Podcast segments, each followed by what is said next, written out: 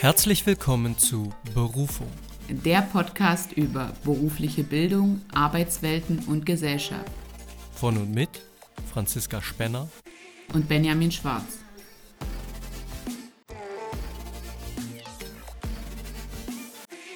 Hallo und herzlich willkommen, liebe Zuhörerinnen und Zuhörer, zu unserer heutigen Folge. Hallo, liebe Franzi. Hallo, Benjamin. Hallo, liebe Zuhörer und Zuhörerinnen. Ja, das äh, Jahr neigt sich so langsam dem Ende. Der Dezember winkt schon ziemlich sehr und äh, Weihnachten steht bald vor der Tür. Aber ganz so weit sind wir heute auf jeden Fall noch nicht. Wir wollen uns aber trotzdem zum ja, Ende des Jahres die Frage stellen oder vielleicht eine Antwort darauf geben, was brauchen wir eigentlich wirklich im Leben an Mathe und Deutsch? Gute Frage. Ganz, ganz wichtige Frage, genau. Ich glaube, das ist eine Frage, die sich jeder in seiner Schullaufbahn oder zumindest sehr, sehr viele gestellt haben. Die einen waren sicherlich irgendwie eher gut in Deutsch, ist ja zumindest oft so. Die anderen vielleicht ein bisschen besser in Mathe, hatten dafür eine Affinität und haben sich dann immer gefragt, warum brauche ich denn das andere? Warum muss ich jetzt Gedichtinterpretation machen? Und warum muss ich Analysis machen? Und genau da wollen wir heute mal gucken, ob wir so ein bisschen eine kleine Antwort darauf finden. Mhm. Genau. Genau. Also die Fragestellung wirklich, äh, mit der wir so ein bisschen auch in die Recherche gegangen sind, war ja, was sollten wir wirklich wissen? Also was bringt uns auch im Leben weiter? Und ähm, da würde ich dich jetzt einfach mal fragen, so kannst du ja mal mit Mathe anfangen, wo du sagst, ja, das geht, das ist Allgemeinwissen und das geht vielleicht so drüber hinaus. Und dann würde mich auch mal ein bisschen interessieren natürlich, ähm, wie schaffst du das, das auch ähm, Schülern und Schülerinnen so zu vermitteln, dass es wichtig ist? So ein bisschen wieder auf die Lehrerschiene möchte ich doch kommen. Hm. Das ist natürlich.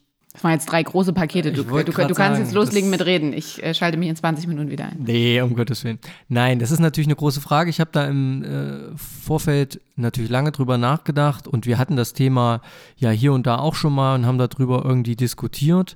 Und man merkt auch, oder ich habe auch gemerkt in Diskussionen, so unter uns Kommilitonen, gerade wenn eben jemand zum Beispiel nicht äh, Mathematik zweitfach studiert oder eben eine ganz andere Disziplin macht, dann ist natürlich diese Frage, wofür brauche ich das, präsenter als für jemanden wie mich. Ne? Es ist auch irgendwie klar.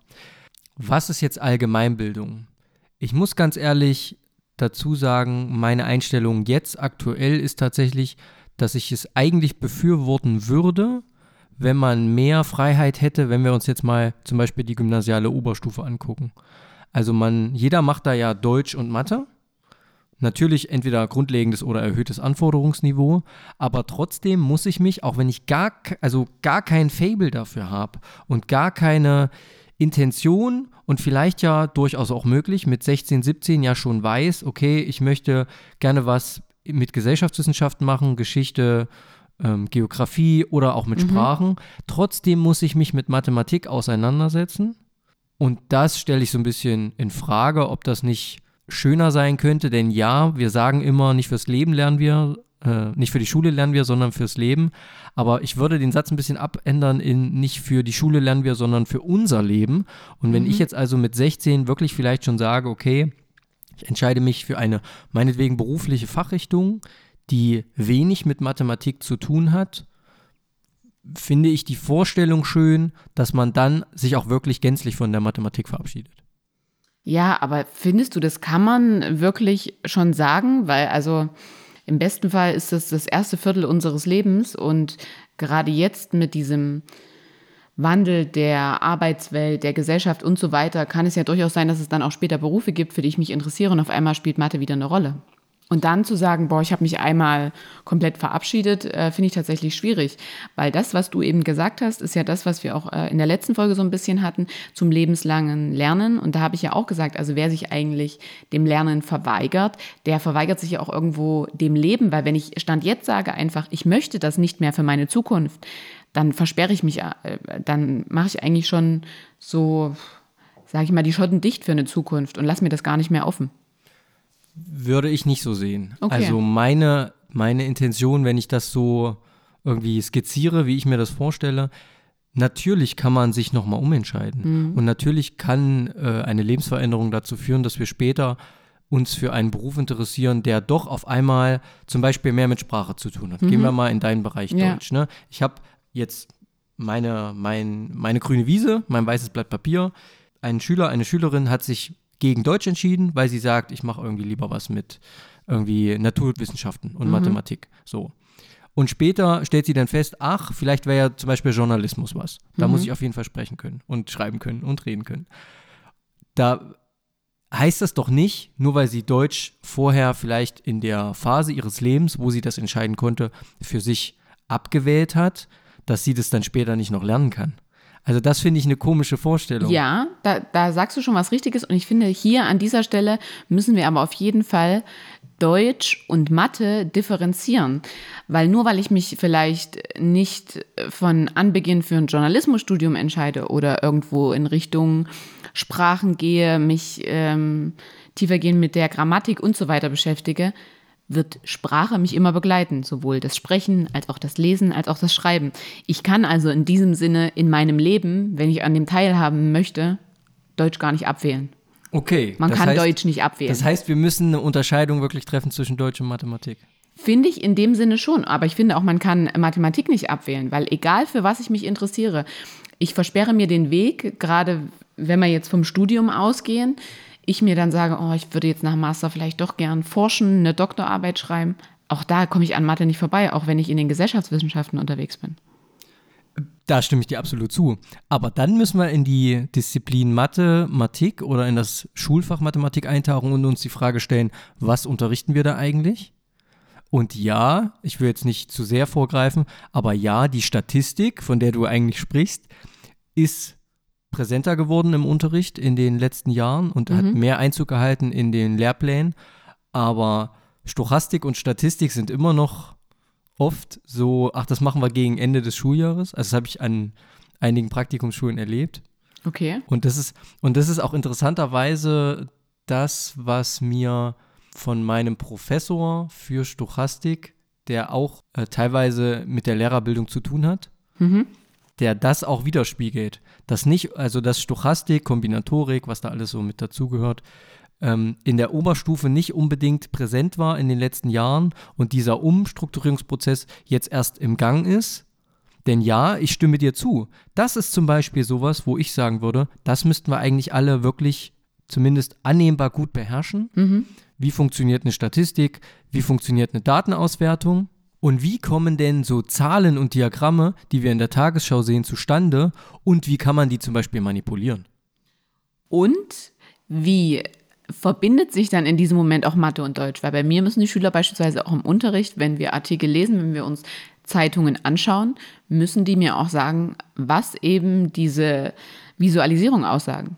Und deswegen finde ich, ist das absolut äh, alles praxisnah. Und ich finde, es sollte sich gar nicht die Frage gestellt werden, was ich ablehnen kann, sondern wie ich es vereinen kann.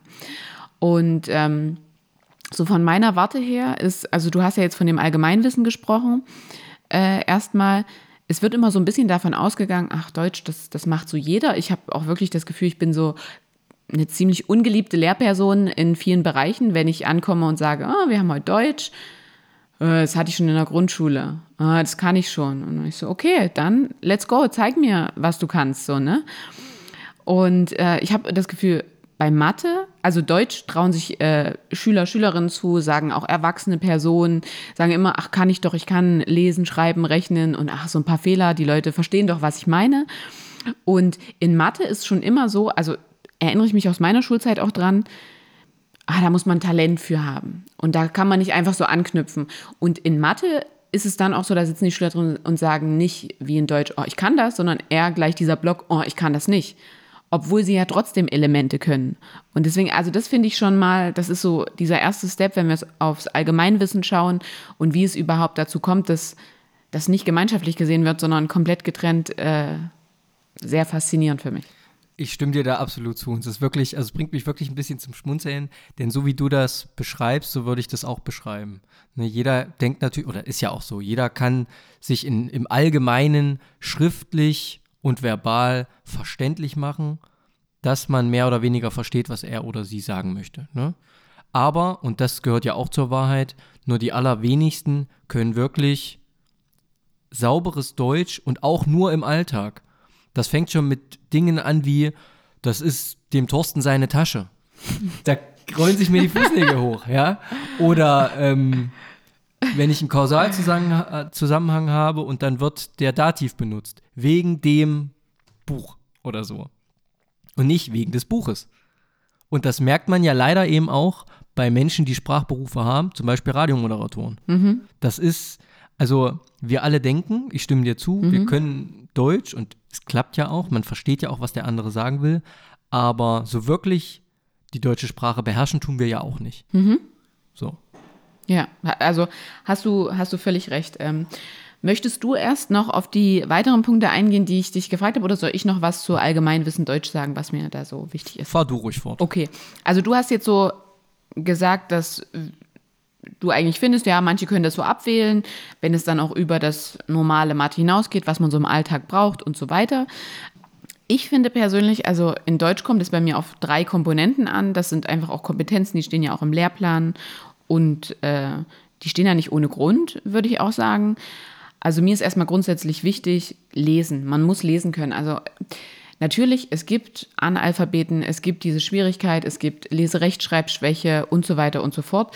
Aber wer dazu befähigt ist, wer das lernen kann, wem das möglich ist, der sollte auf jeden Fall lesen können und sollte auch Texte verstehen können und sich darüber dann auch austauschen, also artikulieren. Deswegen sprechen ist der zweite Punkt und da auch irgendwo der Sprachgebrauch mit. Also ich kann mich nicht mit jemandem in der Muttersprache Englisch natürlich auf Deutsch unterhalten, dann gehört da viel verbales, nonverbales Verhalten dazu, also auch Kommunikation an sich. Äh, und ich habe übrigens letztens einen neuen Begriff, also du hast ja gerade mhm. von Analphabeten gesprochen. Ja. Man spricht, glaube ich, mittlerweile von geringer Literalität. Okay, ja, sehr gut. Das wusste ich zum Beispiel noch nicht. Also geringer Literalität. Literalität. Das fand ich sehr interessant. Kurzer Exkurs dazu, ja, ja. weil darin unterschieden wird ähm, in verschiedene Kategorien. Mhm. Das heißt, kann jemand einzelne Buchstaben nicht identifizieren, einzelne Worte oder Satzzusammenhänge. Ja. Und da gibt es Statistiken, wenn man, ich sag mal, die gesamten Defizite von Literalität zusammenzählt, dann sind in Deutschland ein Viertel aller hier Lebenden mhm.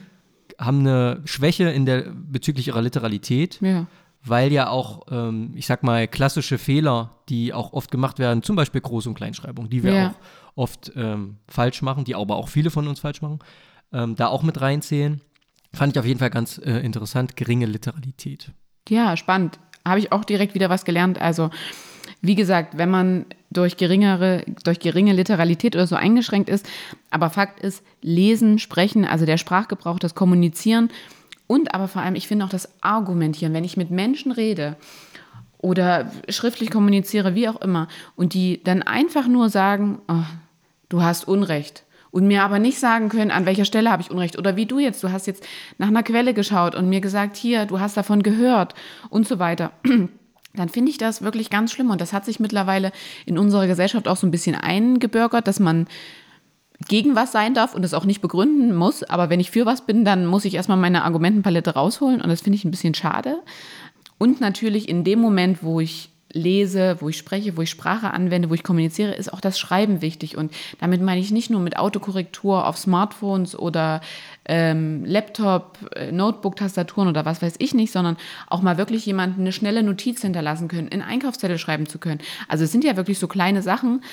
Und ich sage mir wirklich als, als Deutsch-Lehrkraft, aber auch als Person, die eben die deutsche Sprache verwendet, die im Kontext mit anderen Leuten steht, ist für mich Deutsch etwas, was sowohl in Mathematik eingreift, aber auch in, jeden andere, in jedes andere Fach. Und gerade wenn ich jetzt davon ausgehe, dass wir Lehrkräfte an einer berufsbildenden Schule sind, maßgeblich gerade für meinen Bereich Sozialpädagogik ist, dass die Leute wissen, wie man damit umgeht, damit sie es genauso weitergeben können. Und bei dir ja trotzdem auch, weil das sind Dienstleister, die müssen ja auch mit äh, den Personen, mit denen sie arbeiten, ähm, in Kontakt treten können. Also ich finde, wenn jemand sagt, Deutsch kann ich schon alles. Du wirst nie alles können. Man wird nie alles auch in diesem Bereich können. Und nur weil man da ein Basic kann, das finde ich so schade. In Mathe denkt man dann, okay, die Basics reichen mir. Und in Deutsch sagt man gleich, oh, die kann ich sowieso, die muss ich nicht mal lernen. Hm. Ja, ist ganz interessant. Ähm, weil äh, sich für mich hier zwei Dinge auftun. Zum einen diese Gemeinsamkeit. Mhm. Du sprachst nämlich vom Argumentieren. Ja würde ja in die Richtung gehen, irgendwie debattieren. Ne? Also in, in den USA ist das ja teilweise Ja. Teil des Schulunterrichts. Das wäre mein Traum gewesen, wenn es das bei mir gegeben hätte. Ja, ähm, da wird debattiert, um mit Argumenten das Gegenüber zu überzeugen.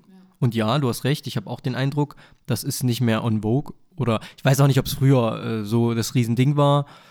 Ich glaube einfach nur, dass gesellschaftliche Themen heute stärker öffentlich diskutiert werden. Früher war das mehr Stammtischgelaber, aber es ist ein anderes Thema. Also argumentieren, klar, eine Kompetenz im Deutschunterricht. Und das ist eben, und deswegen die Gemeinsamkeit, auch eine äh, wichtige Kompetenz im Mathematikunterricht. Ja, Argumentieren. Ich habe ähm, ja eine 11. Klasse, BG, berufliches Gymnasium, und da schreibe ich jetzt, oder habe ich jetzt die zweite LK geschrieben. Und das war eine, die durf, da durften sie ihren Taschenrechner benutzen, diesen CAS, diesen grafischen Computeralgebra-System. Äh, Taschenrechner. spannend. Und die war natürlich, ja, können wir einen Taschenrechner nehmen, dann wird Ja. es super einfach. Und habe ich gesagt, ja, aber dafür müssen sie mir stärker und besser argumentieren, warum sie bestimmte Dinge tun und ausgewählt haben. Denn ohne das funktioniert Mathematik nicht. Das ist unter anderem das, was den Kern von Mathematik ausmacht. Das Argumentieren, logische Schlüsse aufzubauen. Ja, das ist ja auch das, was die äh, Mathematik zum Beispiel sich mit der Philosophie teilt, Aussagenlogik. Ja, ja. Ich habe eine Voraussetzung, ich habe eine Schlussfolgerung, eine Implikation und dann, ja, habe ich ein Ergebnis, könnte man sagen. Ne? Dann kommt etwas dabei heraus, was aber begründet, formuliert und erklärt ist. Und das kommt leider zu kurz. Und damit wären wir wieder dabei, was ist eigentlich wichtig, zum Beispiel in Mathematik? Was müssen wir aus dem Mathematikunterricht der Schule mitnehmen? Und wenn ich einen ganz harten Vergleich machen müsste, würde ich sagen, das ist nicht, dass ich Polynomdivisionen vielleicht kann. Du guckst mich mit Ich habe Fragezeichen keine. Ahnung, was das ist. Genau, sondern das ist vielleicht eher mehr Zeit in logische Aussagen stecken und in Begründung. Ne? Weil am Ende ist die Zeit rar und ich muss mich für was entscheiden. Und die Frage ist, vermittel ich ein Werkzeug, was wir in Mathematik sehr oft tun? Heute war die Frage mit einem Kollegen, wofür brauche ich eigentlich binomische Formeln, hat er mich gefragt. Wofür brauche ich das? Und ich habe natürlich auch aus technischer Sicht gesagt, na klar gibt es da Anwendungen für. Aber nichts, also mir fällt auch nicht unbedingt was ein im direkten Lebensbezug von Schülern Ja.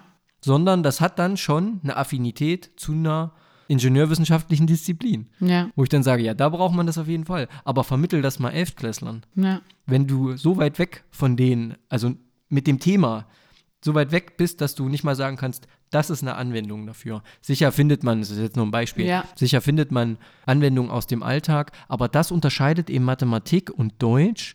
Wie du sagst, Deutsch brauchen wir alle jeden Tag. Wir kommunizieren miteinander. Sprache wandelt sich auch. Ne? Jedes Jahr werden irgendwie, das wird das neueste Jugendwort gewählt. Kontexte, Syntax und Semantik ändern sich teilweise. Das ist alles fluide, aber es wird von jedem, der in der Lage ist, am gesellschaftlichen Leben teilzunehmen, von jedem wird das genutzt.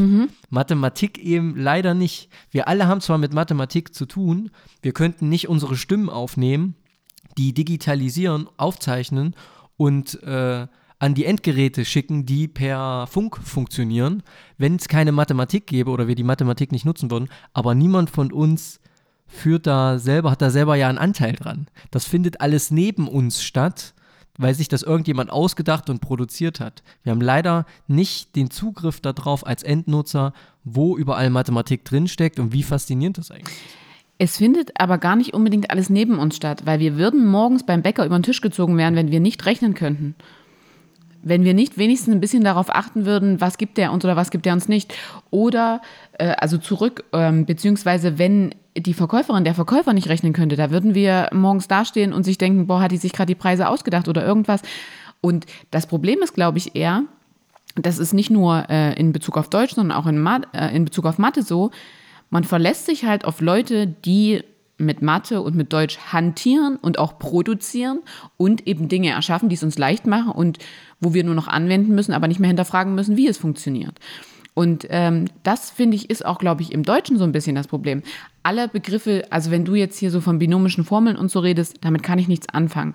Wenn wiederum im Deutschen von einem Syntax gesprochen wird, wenn von einem Kontext gesprochen wird, wenn ich Genus, Numerus, Casus anspreche, damit kannst du eher was anfangen als ich mit den mathematischen Begriffen. Das muss ich schon zugeben. Aber an sich äh, wird Kommunikation, ist ja Kommunikation, wenn ich mich austausche, also es findet eigentlich immer, erstes Axiom ist das, glaube ich, von Watzlawick, man kann nicht nicht kommunizieren. Äh, Axiom ist auch ein schöner Begriff, weil der auch ohne, aus der, in der Mathematik, Mathematik eben. Also es schleift wirklich immer aneinander und ich würde mal sagen, deswegen haben wir Kriege auf der Welt, äh, deswegen herrscht Streit, deswegen herrscht Ungerechtigkeit, weil Menschen nicht miteinander kommunizieren können. Hm. Ja, das Und stimmt. im Endeffekt ist es nichts anderes, man könnte das immer auch mathematisch aufbereiten und sagen, was hat der gesagt, was hat der gesagt. Man könnte da wahrscheinlich auch Gleichungen draus erstellen äh, und das alles mit einbeziehen. Nur weil man immer nicht offensichtlich direkt sieht, dass es damit einbezogen ist, heißt es nicht, dass ich dann irgendwie sage, oh, es geht mich nichts an. Und ich muss langsam für mich echt feststellen, auch so in der Zusammenarbeit mit dir, dass ich schade finde, dass ich zum Beispiel jemand so war, boah, Mathe brauche ich nicht, interessiert mich nicht. Das ist mir in, im Bachelor auf die Füße gefallen. Das hat mir für mich ganz viele Themen in der Bachelorarbeit ausgeschlossen und das ist mir auch in der Masterarbeit auf die Füße gefallen, weil ich mich auch einfach viele Dinge nicht zugetraut habe, weil ich aber auch nie ein Interesse da reingesteckt habe und mir gesagt habe, ich müsste da noch mal was tun. Du sprichst jetzt wahrscheinlich wirklich von Statistik und so. Ja, Ja. viel. Ich will aber nochmal anknüpfen an der Geschichte vom Bäcker, weil du hast natürlich vollkommen recht. Es gibt natürlich mathematische Kompetenzen, wo ich sagen würde, die muss jeder haben. Aber die enden eigentlich, also wenn du mich jetzt hier heute fragst, würde ich sagen, die enden eigentlich mit der 9. Klasse. Also selbst bei, wenn wir so ein Thema haben wie trigonometrische Funktionen. Natürlich gibt es da auch im Alltag ganz interessante Anwendungen, aber die allermeisten und da sind wir wieder bei dem Spruch, den ich gebracht habe. Wir lernen ja für unser Leben. Die allermeisten haben in ihrem Beruf später zumindest nichts mehr damit zu tun. Das ist bei Deutsch, wie du gesagt hast, kann man das nicht sagen, weil wir immer sprachlich miteinander kommunizieren müssen und auch eventuell was zu Papier bringen. Aber wenn ich eben zum Beispiel den Beruf der Physiotherapeutin ergreife oder des Physiotherapeuten, weiß ich nicht, gibt es da Anteile, wo du sagst, da gibt es Mathe, da hätte ich vielleicht das und das gebraucht oder habe ich das und das gebraucht? Ja, auf jeden Fall. Wir haben, sind da mit so einem klassischen Grad-Winkelmesser ausgestattet und da müssen wir zum Beispiel messen, wie viel Grad äh, er gerade das Knie beugt, wie viel ähm, da noch offen ist an Spielraum, wie viel er gerade überhaupt drei Tage postoperativ machen darf und so weiter. Muss man immer rechnen, macht man im Kopf, muss man die Maße auch im Kopf haben und so weiter. Dann, wenn ich eine eigene Physiotherapie leite, beispielsweise, kommt Abrechnung dazu. Dann muss ich mich mit dem System auskennen. Ich werde immer mit Zahlen zu tun haben. Und das, was du gerade gesagt hast, vielleicht wird es bis zur 9. Klasse reichen. Dann ist aber auch wichtig, dass ich das, was ich bis zur 9. Klasse gelernt habe, auch immer noch anwenden kann. Da bin ich absolut bei dir. Und das geht ja natürlich verloren, weil Sprache wieder, Schreiben, Lesen mache ich jeden Tag. Der eine intensiver, der andere wenig intensiv. Aber Mathe fällt doch irgendwann runter, außer Brötchen beim Bäcker kaufen. Das ist nämlich das, was ich meine. Also wie viel Mathematik haben wir wirklich im Alltag, wenn wir ein Abitur gemacht haben? Und das beschränkt sich am Ende auf Plus, Minus mal geteilt, Prozentrechnung und vielleicht mal noch eine lineare Funktion oder irgendwie so, ein funktionaler Zusammenhang. Und das ist nicht, dass uns das nicht begegnet.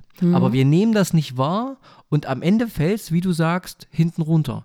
Die, die sich dafür interessieren, und die dafür vielleicht, äh, ich will mal sagen, erweckt wurden von, von ihren Mathematiklehrerinnen und Lehrern, die haben da vielleicht einen anderen Blick drauf. Aber frag mal die allermeisten, also die Freunde, also Freunde aus, aus Menschen aus meinem Freundeskreis, äh, die Abitur gemacht haben, wenn ich die frage, wie viel wisst ihr denn noch von damals aus dem Mathematikunterricht, dann wissen die natürlich ganz, ganz wenig. Deutsch manchmal ähnlich, wenn es um so Sachen geht wie Gedichtinterpretation oder keine Ahnung, du kannst da noch andere Dinge nennen. Und trotzdem hat man damit mittelbar, da will ich auch gleich noch dazu kommen, mittelbar mehr mit zu tun und hat fürs Leben, für den Alltag irgendwie, glaube ich, mehr mitgenommen. Aus so, selbst aus so einer Gedichtinterpretation. Ja. Das Ding an sich macht kein Mensch im Alltag. Aber aus Texten einen Sinn herauslesen, möglicherweise zu interpretieren, was der Autor damit sagen will, das ist was, das kommt auch hier und da im Alltag vor.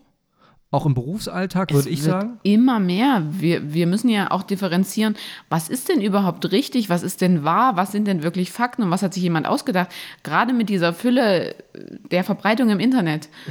Und deswegen, also wirklich, ich finde das mega gut, dass es äh, an berufsbildenden Schulen noch Deutschunterricht gibt. Die Debatte ist ja immer mal da, ob man das nicht vielleicht in der Berufsschule weglassen könnte, diese ein bis zwei Stunden. Kann ich absolut null nachvollziehen, weil wenn Menschen nicht gesellschaftsfähig sind, ich setze es mal in Anführungszeichen, mhm. und ähm, sich nicht ausdrücken können, nicht mit anderen kommunizieren können, dann werden sie auch nie gut in ihrer Branche sein, in ihrem Arbeitsfeld und so weiter. Ja, nicht umsonst ist ja auch die Debatte, ähm, die ich jetzt nicht in aller Gänze irgendwie aufmachen will, die Debatte um Fachkräfte aus dem Ausland, die, naja, sollen die vorher nicht mal lieber einen Sprachkurs ja. machen oder kriegen wir das irgendwie hin während der Berufsausbildung? Ja. Und da kann ich jetzt ich sag mal aus eigener Erfahrung, die natürlich sehr beschränkt ist, kann ich sagen, wenn du zwei Schüler in der Klasse sitzen hast, die nicht aus Deutschland und nicht aus Europa kommen und von denen man den Eindruck hat, dass sie mich nicht verstehen im mhm. Unterricht, hast du kein gutes Gefühl, wenn du die Stunde verlässt. Haben die jetzt verstanden, was ich ihnen mitteilen will? Ich kann das in Bezug auf Deutsch aber auch wieder ganz anders sagen, hm. weil teilweise können diese Schüler und Schülerinnen die Grammatik ähm, und Rechtschreibung, diese Regeln und dieses Beherrschen deutlich besser. Besser als, ja, ja. Das, das Sprachliche ist immer mal eher schwierig, aber die Theorie haben sie verstanden. Das, was uns Muttersprachlern eben manchmal so ist, wie, oh, kann ich halt, wende ich ja richtig an. Aber Komisch, ne? allein dann schon die vier Fälle äh, und mal so eine Deklination von einem Nomen, da hört es dann schon auf. Aber. Vergiss den Plusquam-Perfekt nicht. Ja, genau. Äh, so an sich, worauf ich jetzt auch nochmal hinaus wollte. Also, wir sind uns ja eigentlich einig und ich, ich finde es gut, dass wir dahin gekommen sind. Also am Anfang dachte ich so ein bisschen, wir würden so sagen, auch Mathe braucht man gar nicht unbedingt und Deutsch wäre hier so super wichtig und für Mathe braucht man Talent und Deutsch kann jeder. Ich glaube, wir sind damit jetzt schon so ein bisschen zusammengekommen, dass beides super wichtig ist.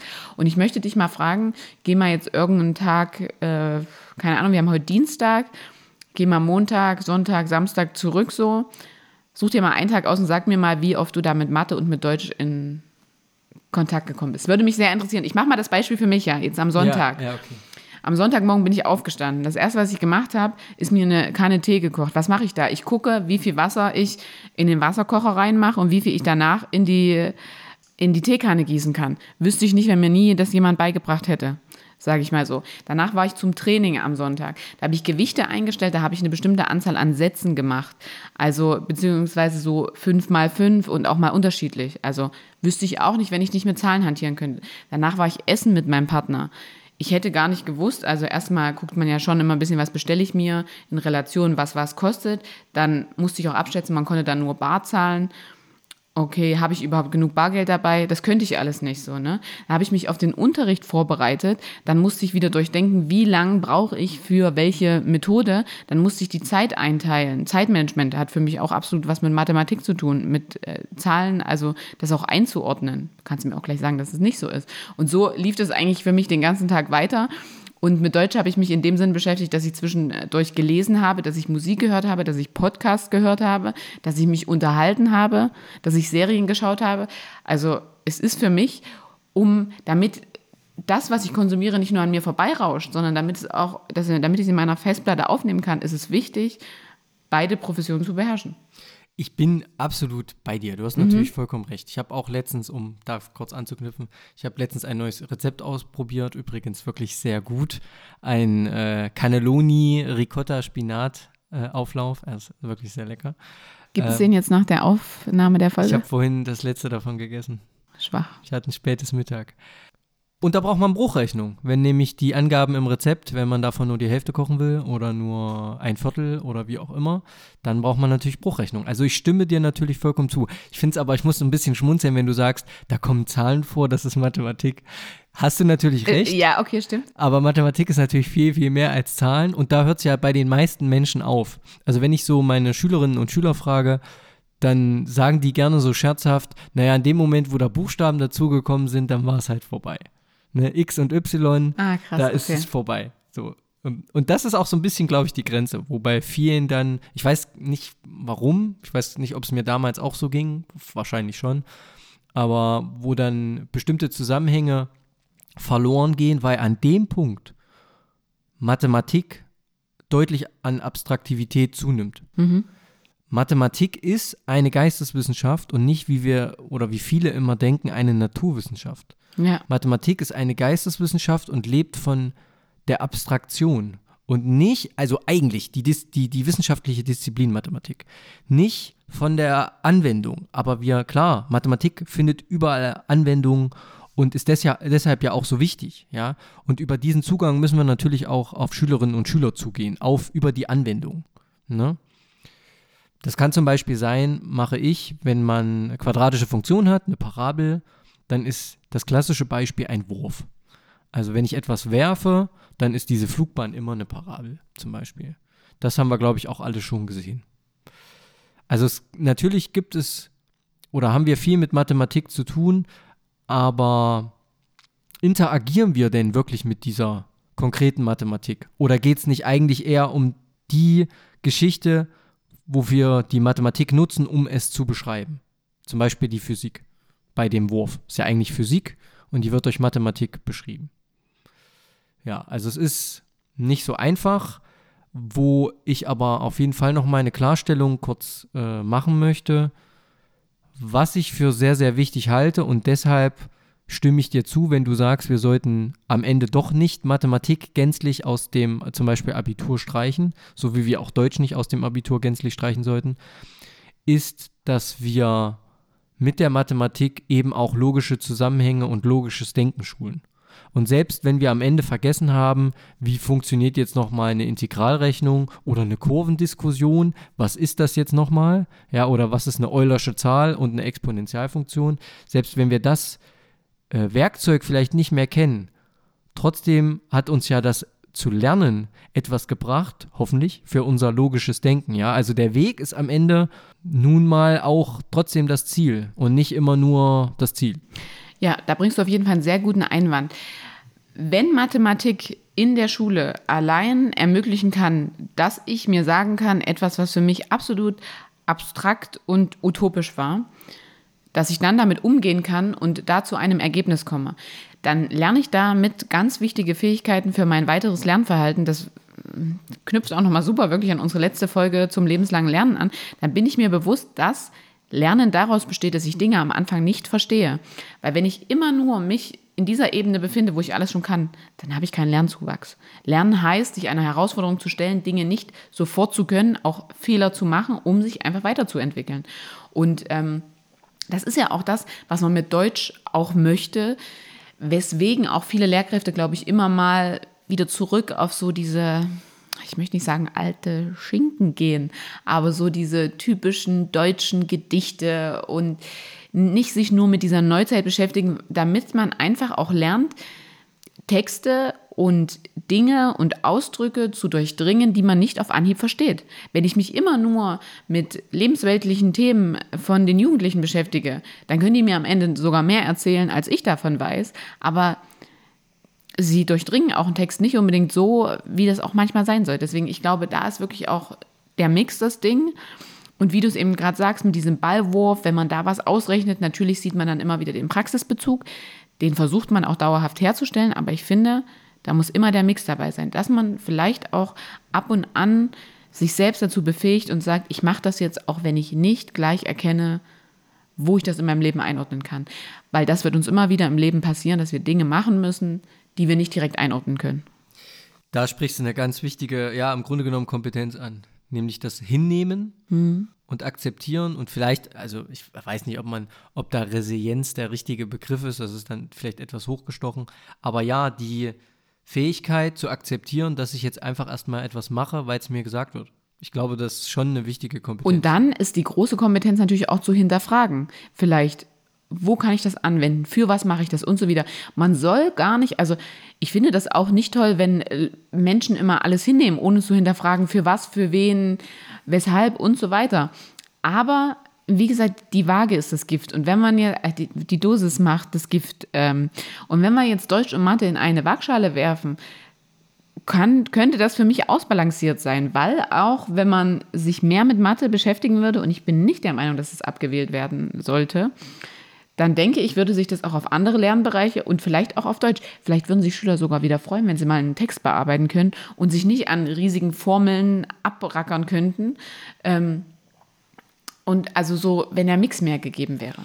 Ja, am Ende soll ja auch, und deswegen stimme ich dir natürlich zu, ne, also diese grüne Wiese, die ich da beschrieben habe, mit auf einmal können, kann sich jeder irgendwie so seine Fächer aussuchen, ist am Ende auch nicht sinnvoll, weil am Ende soll ja ein möglichst umfassend gebildeter Mensch hoffentlich bei rauskommen. bei so einer Schulbildung. Und da gehört natürlich auch Mathe und Deutsch in beiden Umfängen dazu, weil, du hast vollkommen recht, die Balance macht es am Ende. Und die gehört eben auch einfach dazu. Mhm. Das stimmt. Finden wir nochmal ein Fazit. Was müssen wir können in Mathe? Na, was wir absolut können müssen, ist plus minus mal geteilt. Mhm. Das kleine einmal eins und das große vielleicht. Wobei ich mich da selber manchmal schon mit schwer tue. Aber das wäre schon gut. Und natürlich sowas wie Prozentrechnen. Einfach mal diese Werkzeuge, um die Werkzeuge zu nennen. Aber was natürlich als Resultat von Schulbildung im Sinne der Mathematik auch hoffentlich mh, viele innehaben, ist räumliches Vorstellungsvermögen. Sowas wie Messen mit Mengen oder eben Längen. Ne? Also räumliches Vorstellungsvermögen ist auch eine der wichtigen Disziplinen im Lehrplan zum Beispiel. Ich weiß jetzt, dass hier keine 10 Meter lange Couch reinpasst.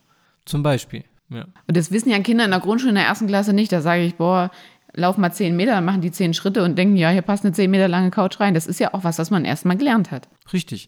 Und natürlich gibt es auch bestimmte Berufe, die das besser befördern können. Also wenn du jetzt einen Handwerker fragst, einen Zimmermann oder einen Tischler, der wird noch ein viel besseres Gefühl für Ja. Maße haben, als wir das haben. Ja. Ja, der wird vielleicht sogar sehr genau schätzen können, ah, okay, das sind genau, könnten 1,65 Meter sein. Wo wir sagen, ne, vielleicht 1,80 Meter oder so. Ne, also das ist auch eine Frage von Erfahrung. Ja. Das wie auch wiederum sagt, wir brauchen die Zeit für Mathematik oder in Deutsch, um uns damit zu beschäftigen, um am Ende auch einen Benefit davon zu haben. Also das würde ich sagen, brauchen wir auf jeden Fall. Und das, was eben aus Mathematik auch resultieren soll, ist eben das logische Verständnis und das Argumentieren. Das Begründen, so wie du das vorhin eben auch genannt hast für den Deutschunterricht. Ja, was mir da gerade noch für ein Beispiel einfällt, ich war letzte Woche bei meiner neuen Zahnärztin und ähm, das war ganz witzig, ich saß dann im Wartezimmer und da war ein kleines Mädchen vor mir dran und dann die Mama saß mit mir im Wartezimmer und dann war das Mädchen fertig und kam raus und dann sagte die Zahnarzthelferin nochmal, ja, jetzt am besten eine Stunde nichts essen und nichts trinken und dann sagt das Mädchen, oh nein, Mama, dann werde ich verhungern und verdursten. Also, das fand ich so süß, weil eine Stunde nichts essen und nichts trinken, das macht sie wahrscheinlich ständig. Ich, ich glaube, sie war schon in der Schule, wenn nicht auf jeden Fall ein großes Kindergartenkind. Das macht sie ja ständig, nachts. Eine Stunde nichts essen und nichts trinken und sie war richtig besorgt und für sie ähm, klang das so wie, oh Gott, ich darf heute den ganzen Tag nichts mehr essen und nichts trinken, weil sie überhaupt noch nicht dieses zeitliche Vermögen hat. Für sie ist noch eine Stunde unglaublich viel und äh, wenn man sich jetzt mal in unserer Erwachsenenwelt umschaut, dann ist eine Stunde so im Wind verflogen und äh, gefühlt vorbei und eigentlich gar nichts. Ja, gut, also zeitliches Empfinden ist nochmal so ein Special-Ding, Ja, glaube ich, ja. aber ich verstehe, was du meinst. Ja, ist mir nur gerade so in Ja, der ja. Kombi eingefallen. Ähm, Wie siehst du das bei Deutsch? Also genau, ich, ich wollte gerade sagen, ich versuche nochmal ein Resümee für die deutsche Sprache zu finden. Also an und für sich, egal welche Beeinträchtigung man vielleicht als Mensch hat, finde ich es ganz wichtig, dass wir gut miteinander kommunizieren können. Und das heißt eben auch, dass man vielleicht der ein oder andere Skills in Gebärdensprache drauf haben sollte, dass man sich da auch gut aushört. Also ich möchte Menschen mit Beeinträchtigungen jetzt gar nicht hier ausgrenzen in den Dingen, die ich sage. Dass man einfach so ein Grundpack hat an verbaler und nonverbaler Kommunikation. Und dafür finde ich ist auch Schule und insbesondere der Deutschunterricht maßgeblich, um hier eine Grundlage zu schaffen, damit die Menschen dann eben auch mit ihren eigenen Kindern das gut üben können, aber auch in der Gesellschaft, im Beruf und so weiter das weitergeben können. Dann finde ich es unglaublich wichtig, dass Lesen nicht nur als Aneinanderreihung von Buchstaben verstanden wird, sondern dass diese Aneinanderreihung von Buchstaben einen Sinn hat, dass es also dass ein Text, wenn ich nur einen Satz lese und manchmal auch ein Schlagwort oder eine Überschrift, dass mir das etwas vermitteln soll und dass ich in dem Moment als denkende Person, die das lesen kann, auch dazu aufgefordert bin, das Ganze zu differenzieren, einzuordnen und wenn ich es weitergeben möchte, auch zu argumentieren, warum ich jetzt beispielsweise für diese Schlagzeile, für diesen Text bin und so weiter und so fort. Also das ist was, wo ich sage, das würde uns in unserer Gesellschaft maßgeblich weiterbringen und ich finde, das sind Grundbasics, die trotzdem nicht alle drauf haben aktuell. Und das ist ja so das, was man auch ohne die Schriftsprache machen kann, aber dann ist mir auch unglaublich wichtig, ich glaube, in der schriftlichen Sprache entstehen nochmal viel, viel mehr Konflikte als in der mündlichen Sprache, weil wir ja da häufig so nonverbal, verbal sehen, wie der gegen, das Gegenüber drauf ist. Dass Leute wirklich wissen, was Worte auch für eine Macht haben, wie sie die ausdrücken können und so weiter. Und da sehe ich mich halt wirklich auch als notwendige Person im Deutschunterricht, aber auch nicht nur im Deutschunterricht, weil das ist wieder so der Unterschied ähm, oder auch in, als eine Frau, die in einer Gesellschaft lebt, in der man miteinander kommuniziert. Aber hier ist auch wieder so der Unterschied. Äh, ich bringe eher wenig Mathe in meinen Unterricht mit rein, außer ich habe mich gerade mit Visualisierungstechniken beschäftigt. Das heißt, die müssten auch Diagramme mal auswerten und dann wollte ich, oder mussten sie auch mal was dazu schreiben, dann wollte ich wirklich wissen, okay, Schreiben Sie mal, welcher Text gehört denn jetzt zu diesem Diagramm? Was will mir das denn aussagen? Und so weiter und so fort. Ähm, aber an sich ist mein Anteil trotzdem weniger als jetzt bei dir generell Deutsch oder bei allen Menschen der Gesellschaft. Gerade weil du von Mathe in deinem Unterricht sprichst, ja. spreche ich mal von Deutsch in meinem Unterricht. Und ich bin immer sehr genau, mir fällt da gerade jetzt eine Situation von heute Morgen ein, ich bin immer sehr genau was die sprachliche Formulierung angeht, weil das eben in der Mathematik auch so wichtig ist. Das finde ich sehr gut. Und Deutsch ist ja nun auch, manche würden sagen, nicht unbedingt eine schöne Sprache, ist, aber Deutsch ist meiner Meinung nach schon eine schöne Sprache, ja. weil wir eben auch Dinge so präzise formulieren können. Ja. Ja, wenn ich das vergleiche mit Spanisch, da gibt es irgendwie einen Begriff für ganz viele Dinge, mhm. die dann kontextabhängig natürlich was Unterschiedliches ja. bedeuten. Im Deutschen haben wir aber für alles Mögliche keine Ahnung, du kannst das wahrscheinlich äh, syntaktisch besser erklären, äh, wie das zusammenhängt mit Wortbildung, aber wollen wir auch, müssen wir gar nicht drauf eingehen. Aber wir sind eben in Deutsch in der Lage, Dinge sauber und sachlich zu formulieren und dann sollten wir das auch ansatzweise nutzen. Ja. Finde ich. Und ich muss ganz ehrlich sagen, ich finde, dass Deutsch eine wahnsinnig schöne Sprache ist, vor allen Dingen, wenn sie geschrieben ist und wenn sie die richtige Verwendung findet. Also wenn man sie richtig anwendet dann ist sie auch sehr schön. Und ich finde, ich meine damit gar nicht Dialekte oder so, weil das finde ich äh, auch eher bereichernd, als dass sie mich stören. Ja, aber an sich äh, wäre jetzt so das, was ich eben gesagt habe, auf jeden Fall wirklich erstmal Kommunikation ganz oben, dass wir sprechen, dass wir die Sprache gebrauchen, dann natürlich auch lesen und schreiben mit, dass ich das, was ich lese, auch aufnehme. Das ist für mich einfach maßgeblich. Ja, da stimme ich dir absolut ja. zu. Und das ist eigentlich auch das, was alles rundherum ausfüllt. Also wenn man sich auch jahrelang mit Grammatik oder mit Rechtschreibung rumgeschlagen hat, hat man das nur gemacht, damit man am Ende das Endprodukt so gut vermitteln kann, dass es auch die andere Person versteht. Genau. Da bin ich gerade noch sehr nett. Das wurde mir auch gestern wieder zurückgemeldet in der Hospitation, dass ich generell eigentlich eine konsequente Person bin, aber dann doch sehr nett. Äh, und gerade im Deutsch man darf den Schülern auch sagen, was sie für Fehler machen, muss dann aber auch die Bereitschaft oder im besten Fall zeigt man auch die Bereitschaft, wie sie diese Fehler verbessern können. Ja, darum geht es ja auch. Ja. Es geht ja nicht darum, mit dem Finger auf jemanden zu zeigen und sagen, ey, das ist aber doof, mhm. sondern es geht natürlich darum, am Ende, blöde Formulierung, bessere Version von sich selbst die Stunde zu verlassen, mhm. als man sie betreten hat, als Schüler. Sehr schön. Aber auch als Lehrkraft. Ja, definitiv. Und Fehler sind Helfer. Das ist was, was ich äh, mhm. gelernt habe. Okay. Sie haben, äh, beinhalten auch die gleichen Buchstaben übrigens, Fehler und Helfer. Ich habe ja jetzt so ein Buch gelesen ähm, von, also auf Instagram heißt sie Learn Learning with Caroline. Kann ich jedem, der sich mit Bildung beschäftigt, aber auch jeder, der Kinder hat und so weiter, empfehlen. Und das Buch heißt Alles ist schwer, bevor es leicht ist. Oder so ähnlich, also auf jeden Fall so die Komponente. Und ich muss wirklich sagen, da konnte ich mir ganz viel mit rausnehmen, wie du eben sagst. Gerade man soll einfach diese 45, 90 Minuten nutzen, dass man das, was für sich raus mitnimmt, auch wenn es einem manchmal noch so abstrakt erscheint, das dann eben auch in der Gesellschaft anwenden, weil darum geht es. Wir, wir gehen nicht in die Schule, um äh, einen Abschluss zu haben, sondern wir werden damit ja für ein gesellschaftliches Leben vorbereitet und befähigt. Und ich finde dieses Denken eben, dass Fehler Helfer sind, wirklich sehr schön, weil es ist auch kein Lob, wenn ich das jetzt wieder aus Perspektive von mir als Lehrkraft sehe, wenn alle eine Eins haben. Dann habe ich vielleicht dann auch, dann habe ich auch keinen Lernzuwachs erzielt, glaube ich. Hm. Im Sinne der Mathematik, Standard-Normalverteilung würde ich sagen, das geht auch gar nicht. Das ja, eben. Ist jetzt auch noch nicht passiert, aber ähm, ja. man darf sich natürlich auch Gedanken machen, wenn alle eine Sechs haben. Aber ja, ich denke, wir haben hier äh, gut was zusammengetragen. Ja. alle Zuhörer und Zuhörerinnen wissen jetzt, dass Deutsch und Mathe wichtig sind. Der eine, der vielleicht bisher noch ein Muffel auf einer Seite war, hat jetzt ein bisschen verstanden, warum es doch ganz gut ist, auch der anderen Seite eine Chance zu geben. Ich finde, das ist auch so die größte Kluft. Das wird immer so gegeneinander gestellt, Deutsch und Mathe. Hm, ja. Weil bei allem Beides, anderen. das sind die großen Hauptfächer. Ja, und das finde ich eigentlich, also ich, ich kann jetzt echt so für mich rausnehmen, man könnte da auch äh, lernfeldmäßig wahrscheinlich was zusammengestalten.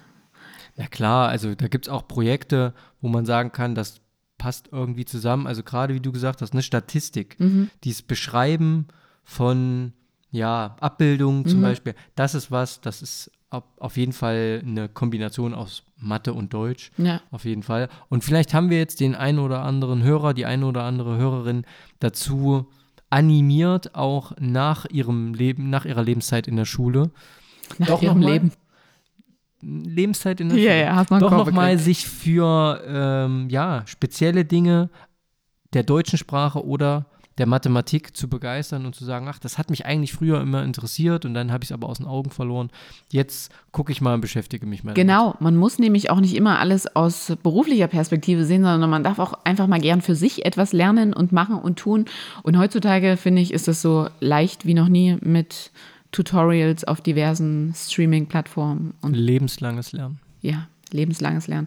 Ich glaube, daran werden wir auch sowieso immer wieder anknüpfen. Diese Folge, da könnte man jeden, jede Folge wieder Input mit rausnehmen. Genau. Liebe Zuhörer und Zuhörerinnen, wir hören uns noch einmal vor Weihnachten in zwei Wochen. So machen wir das. Genau, und dann genießt die Vorweihnachtszeit. Ähm, zählt mal, wie viele Glühwein ihr trinkt oder Kinderpunsch. Punschs. Punschs. Punsch. Was ist die Mehrzahl von Punsch? Ich weiß gerade nicht. Ich glaube, es gibt keine Mehrzahl. Der Punsch, die Punsch. Punsch. Das muss ich jetzt noch kurz herausfinden. Alter. Okay, wir googeln das noch schnell. Ich glaube, es gibt keine Mehrzahl. Wie ist das mit, mit Komma? Mehrzahl von Komma ist Kommata, ne? Nicht Kommas. Ah, ich glaube, Kommas geht mittlerweile auch. Der Punsch, die Punsche. Punsche.